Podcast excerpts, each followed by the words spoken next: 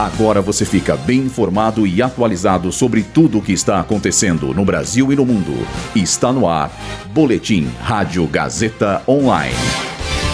Suécia é o novo país membro da OTAN. Reunião de finanças do G20 ocorre em São Paulo nesta semana. Governo lança projeto para estabelecer moradias populares. Eu sou Luísa Borgli e essa é a segunda edição do Boletim Rádio Gazeta Online.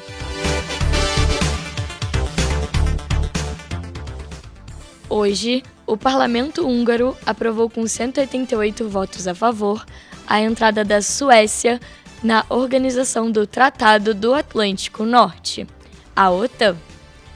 Agora, para a nação se tornar o 32º país membro da instituição, é necessário que o presidente da Hungria assine um tratado para endosar formalmente a aprovação da candidatura sueca. Com a participação da Suécia no órgão, toda a costa do Mar Báltico passa a fazer parte do território da aliança, com exceção da costa da Rússia e Kaliningrado. Além disso, o exército sueco e todo o equipamento militar do país também vão pertencer à OTAN.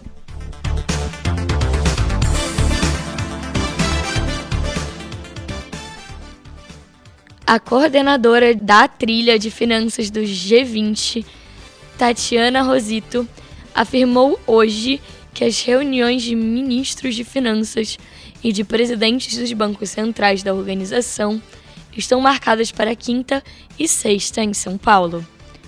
Desde que o Brasil assumiu o comando do grupo em dezembro do ano passado, o presidente Lula definiu os três seguintes eixos centrais de discussão: inclusão social com combate à fome e à pobreza, transição energética e desenvolvimento sustentável e reforma da governança global.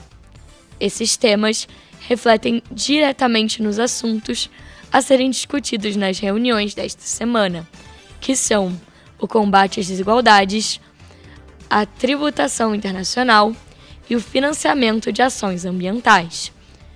Diagnosticado com Covid-19, o ministro da Fazenda, Fernando Haddad, vai participar dos encontros de forma virtual.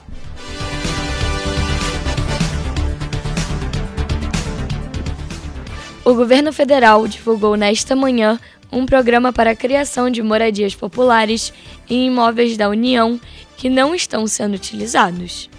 O anúncio foi feito no Palácio do Planalto e contou com a participação do presidente Lula.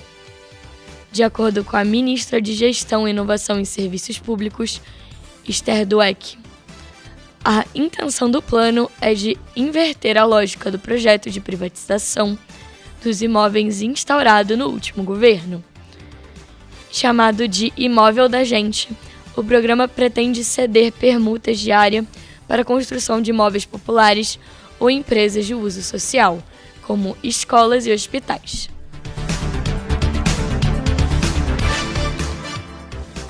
Esse boletim contou com roteiro de Gabriel Borgonov, Luísa Borgli e Heloísa Rocha, suporte técnico de Agnoel Santiago, supervisão técnica de Roberto Vilela, supervisão pedagógica de Rogério Furlan, direção da Faculdade Casper Libero, Marco Vale. Boletim Rádio Gazeta Online. Rádio Gazeta Online. Você conectado.